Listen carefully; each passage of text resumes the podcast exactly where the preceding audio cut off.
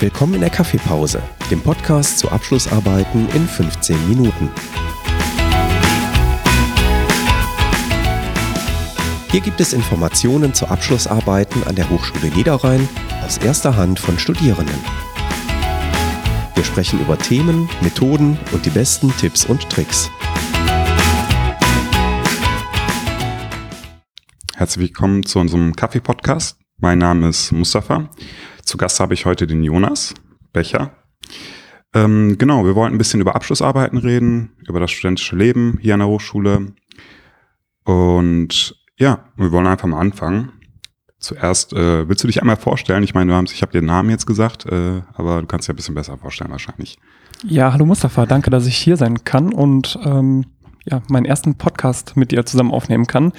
Ja, mein Name ist Jonas Becher, ich bin jetzt 29 Jahre alt und habe vor ungefähr drei Jahren angefangen, hier an der Hochschule Niederrhein zu studieren und ähm, ja, habe damit dann im vergangenen Semester meine Bachelorarbeit abgeschlossen. Ähm, ja, und ich glaube, dazu werden wir mit Sicherheit gleich auch nochmal äh, kommen, darüber zu sprechen. Genau. Vorab, warum hast du dich eigentlich für dieses äh, Podcast-Projekt ähm, hier zur Verfügung gestellt? Das würde mich mal interessieren.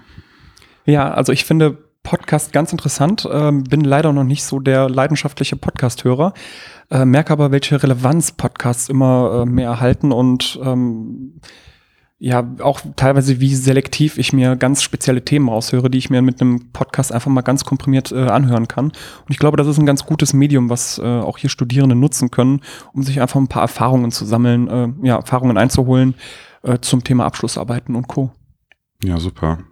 Das ist ein äh, schönes Ding-Podcast.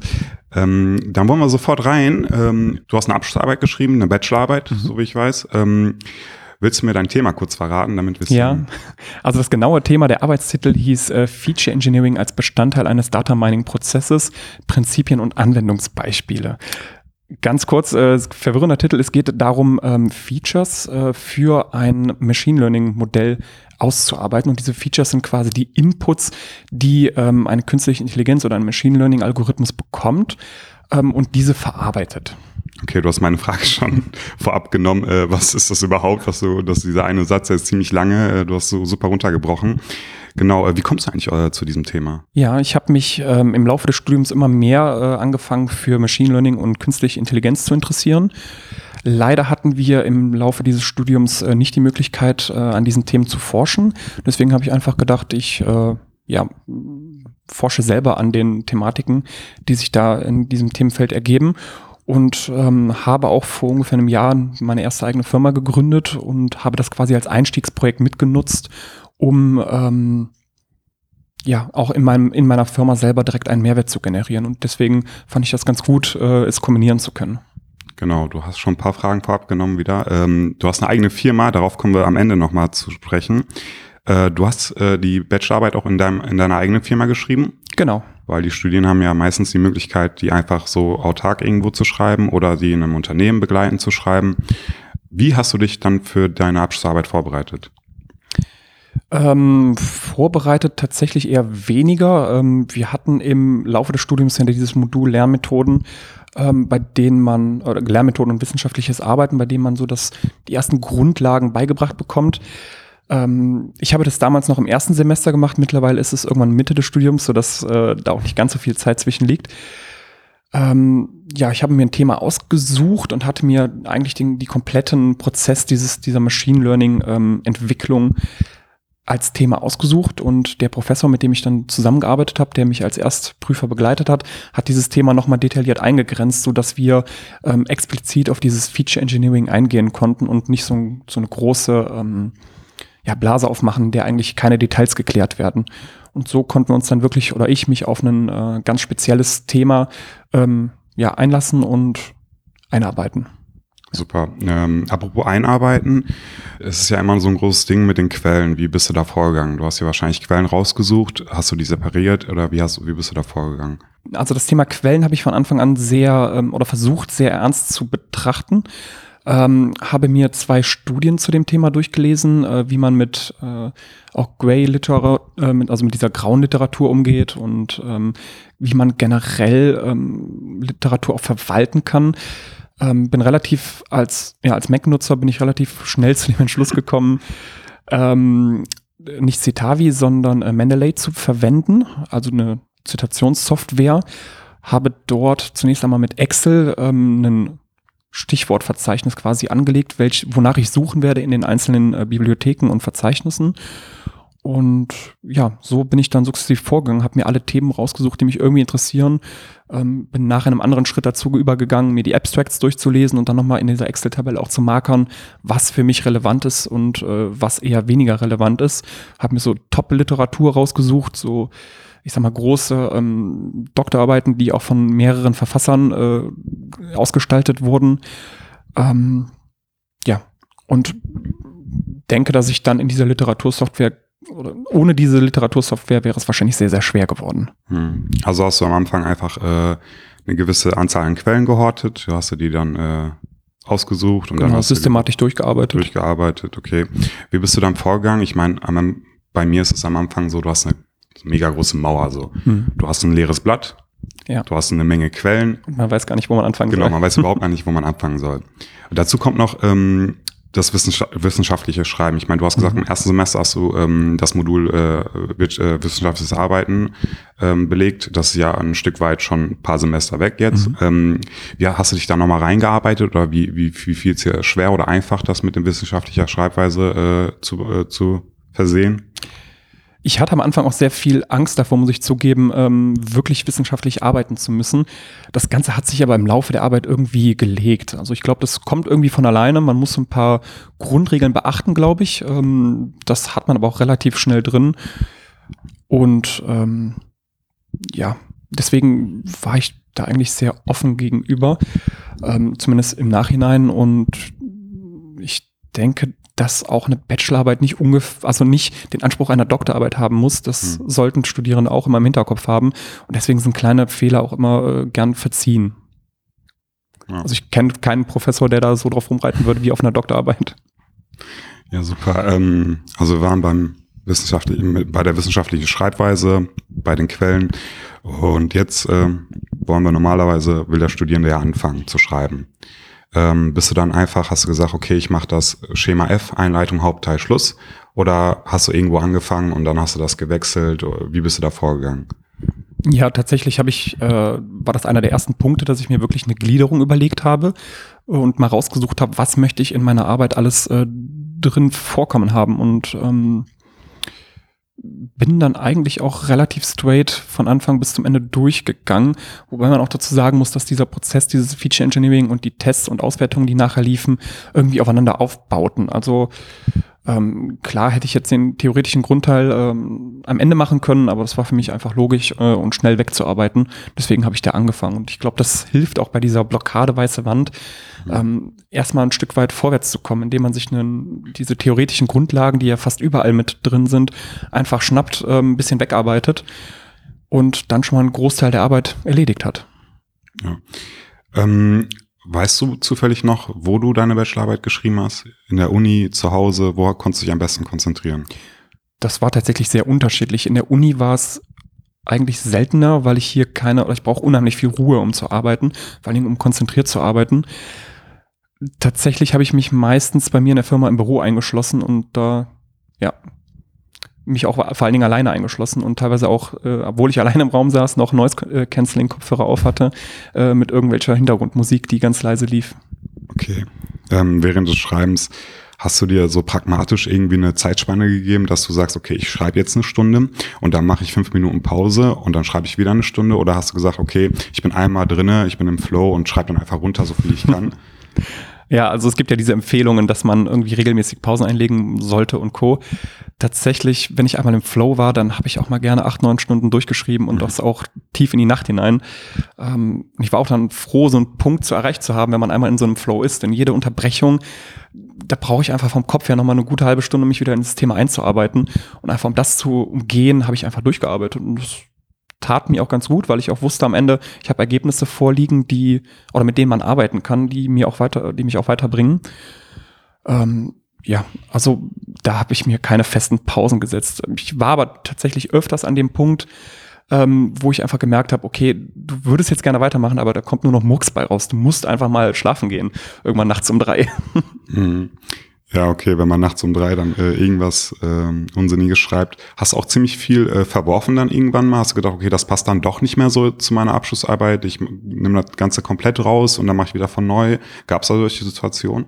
Nee, das tatsächlich nicht. Dadurch, dass ich die Grundgliederung erstmal hatte und auch wusste, wo der Weg hinführt und ich wusste auch ungefähr, was so, ähm, also wie groß ein einzelner Punkt sein musste, ähm, bin ich da eigentlich straightforward durchgegangen und habe äh, auch wenig weggestrichen.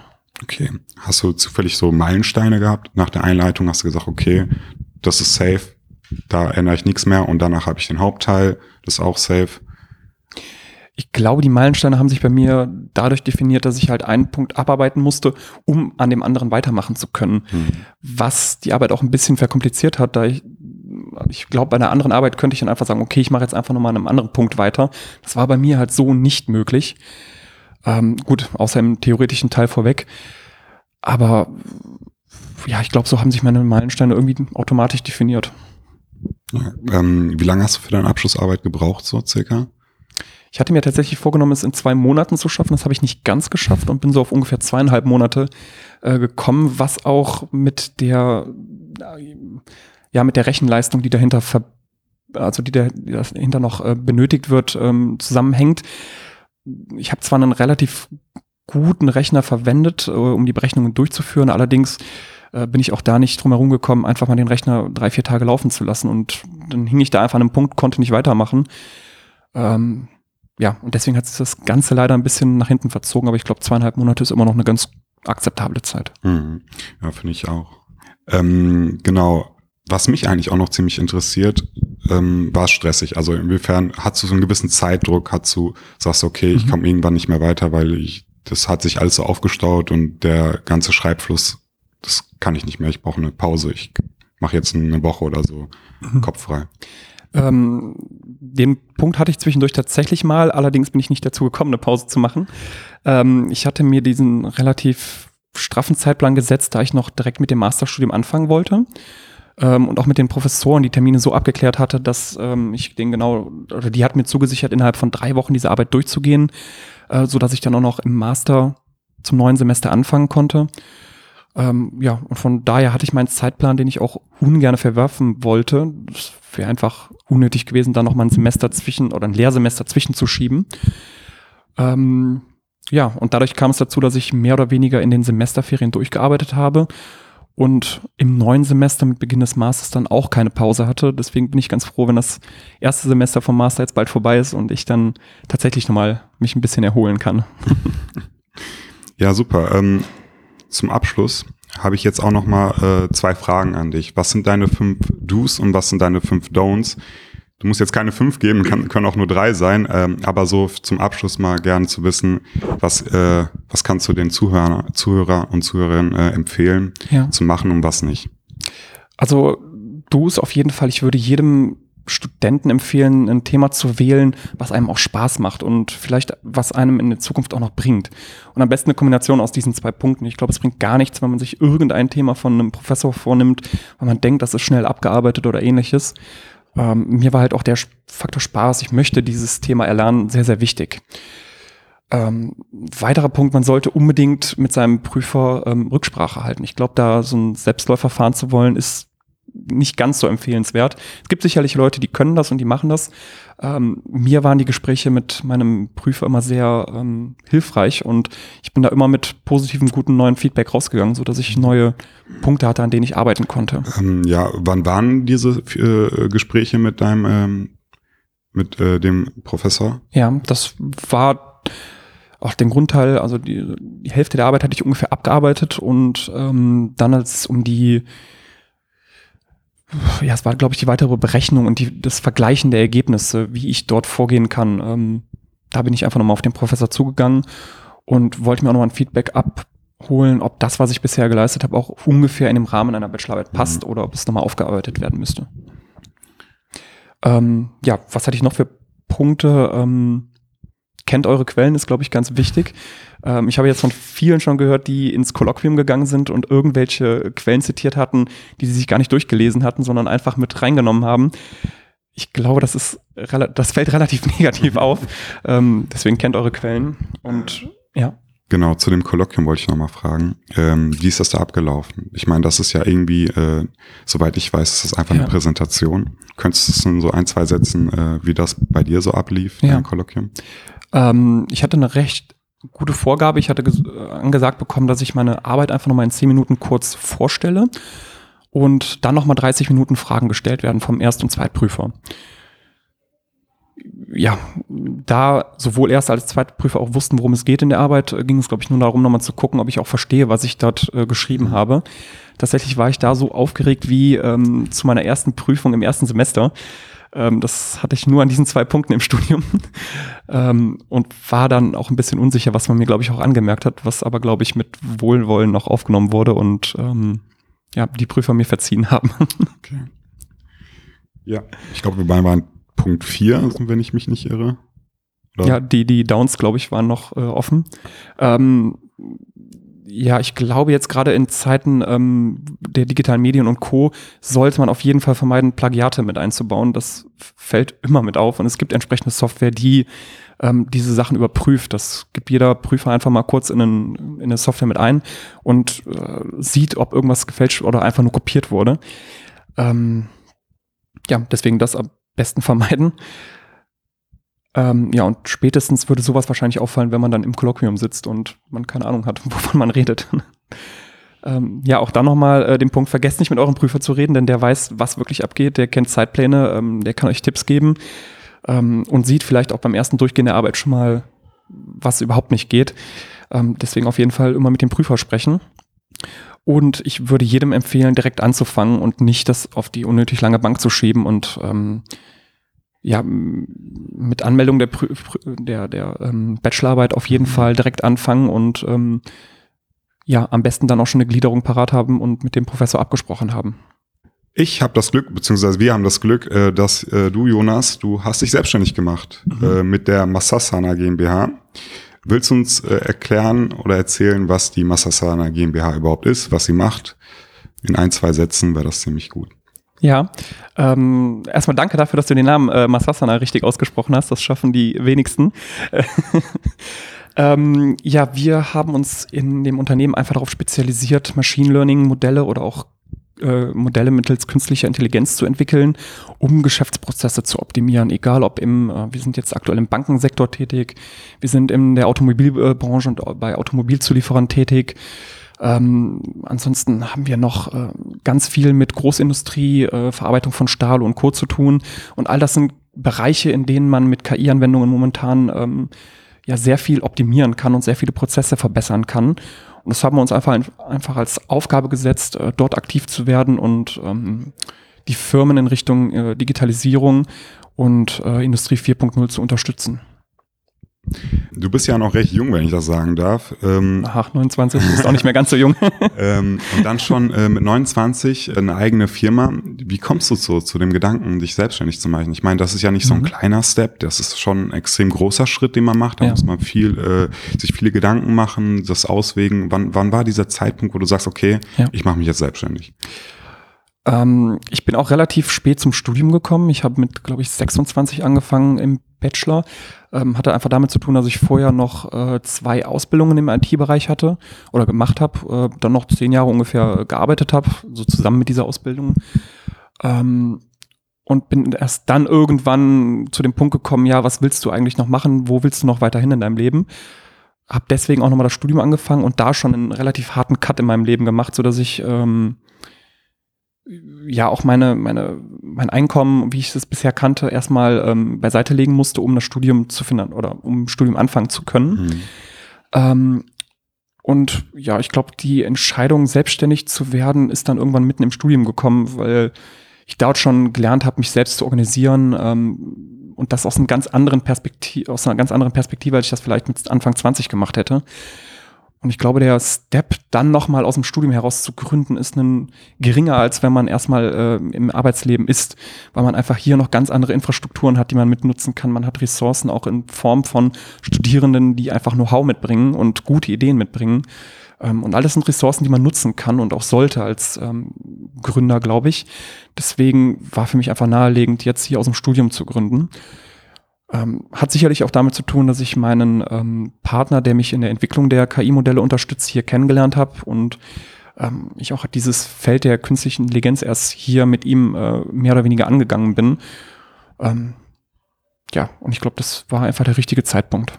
KI hast du angesprochen. Ähm, warum ausgerechnet? Ich meine, du machst ja auch Wirtschaftsinformatik, dein mhm. Master jetzt. Äh, warum jetzt äh, KI? Warum der Bereich?